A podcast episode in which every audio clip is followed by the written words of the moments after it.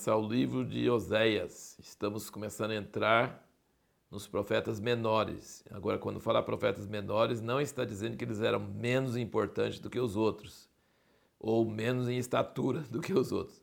É que o livro, os livros deles são bem menores. Né? Os livros de, de Isaías, Jeremias, Ezequiel são bem grandes, né? mesmo Daniel não é tão curtinho. Agora, esses livros aqui são todos bem curtinhos.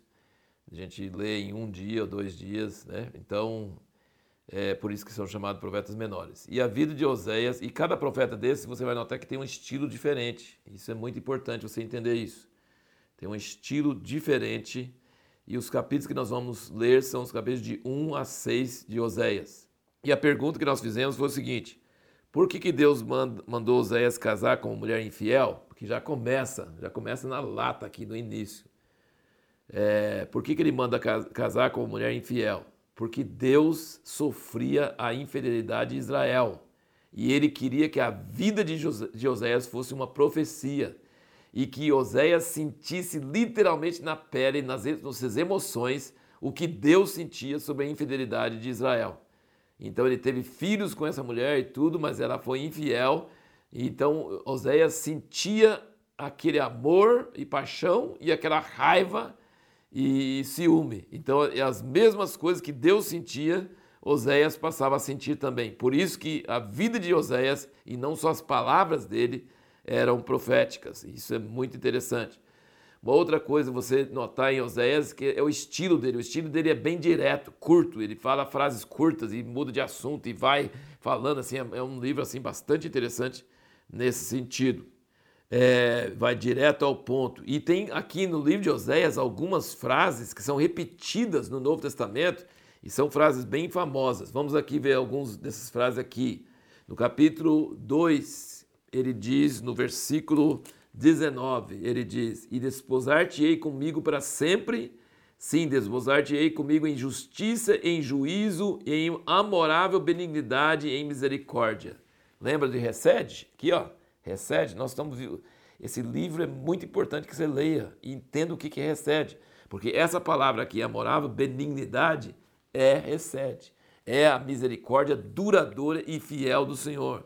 E ele fala no versículo 20: Desposar-te-ei comigo em fidelidade e conhecerás ao Senhor. Várias vezes você vai ver aqui nesses capítulos que fala sobre conhecer a Deus. Por exemplo, aqui no 4, versículo 6, ele fala: Meu povo está sendo destruído porque lhe falta o conhecimento.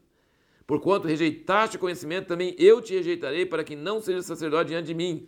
Visto que te esqueceste da lei do teu Deus, também eu me esquecerei de teus filhos. Ele está falando sobre o sacerdote que eles não ensinavam o povo e o povo era destruído porque faltava conhecimento. E no capítulo 6, versículo 3, ele diz: Conheçamos e prossigamos em conhecer ao Senhor. A sua saída como a alva é certa, e ele a nós virá como a chuva, como a chuva serôdia que rega a terra. E o versículo 6 do 6, ele fala: Pois misericórdia, o que, que é essa misericórdia? Recede. Pois a misericórdia quero e não sacrifício. Jesus repetiu isso duas vezes no Novo Testamento. Vocês nunca leram que Deus falou, pelo profeta Oséias? Misericórdia quero, recede eu quero, e não sacrifício. E o conhecimento de Deus mais do que os holocaustos. Então você percebe que está ligando vários fatores. Está ligando conhecer a Deus e recede. Por quê? Porque Deus é recede. Deus é essa misericórdia duradoura. Lembra naquela primeira vez que Deus se revela a Moisés, esconde ele na rocha e passa por ele e proclama seu próprio nome, sua natureza? Ele fala de vários aspectos da sua natureza, mas uma que ele repete duas vezes, recede. Duas vezes. Então, conhecer a Deus, é impossível conhecer a Deus e não conhecer o recede de Deus. E o recede de Deus é o quê? Que ele é perseverante em sua misericórdia. Ele mantém a sua palavra, ele cumpre a sua aliança. E o que, que é isso? É, é o contrário de traição, infidelidade, prostituição, adultério. Exatamente o Oséias vivia isso com a sua esposa e Deus vivia isso com Israel. Eles não conhecem o Senhor, porque se conhecessem o Senhor, não iam traí-lo, não iam ser fiéis não iam cometer adultério, não iam procurar outros deuses. Então, assim, esse é um tema muito forte aqui.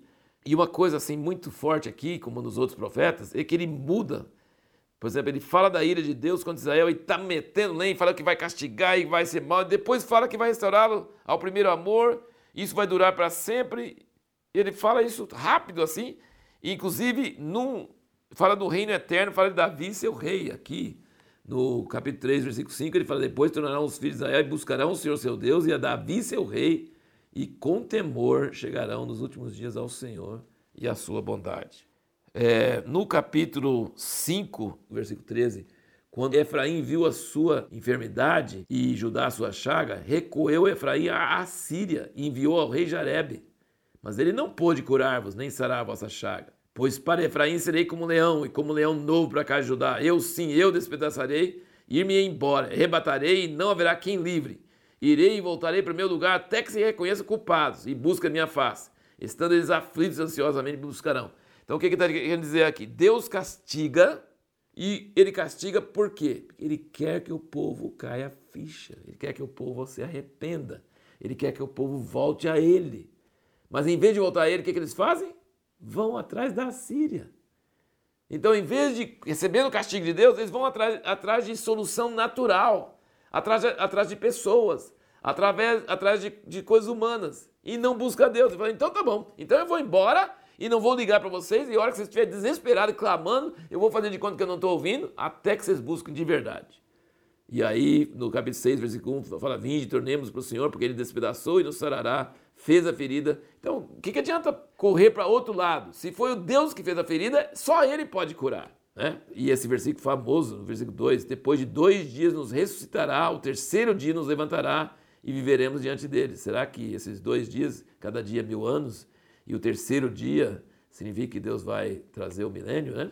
ou então está referindo também a ressurreição de Jesus depois no terceiro dia. E a pergunta que nós vamos fazer para o próximo vídeo é o seguinte: por que, que Deus alterna tanto em Oséias entre palavras de ira e ameaça e palavras de amor e compaixão?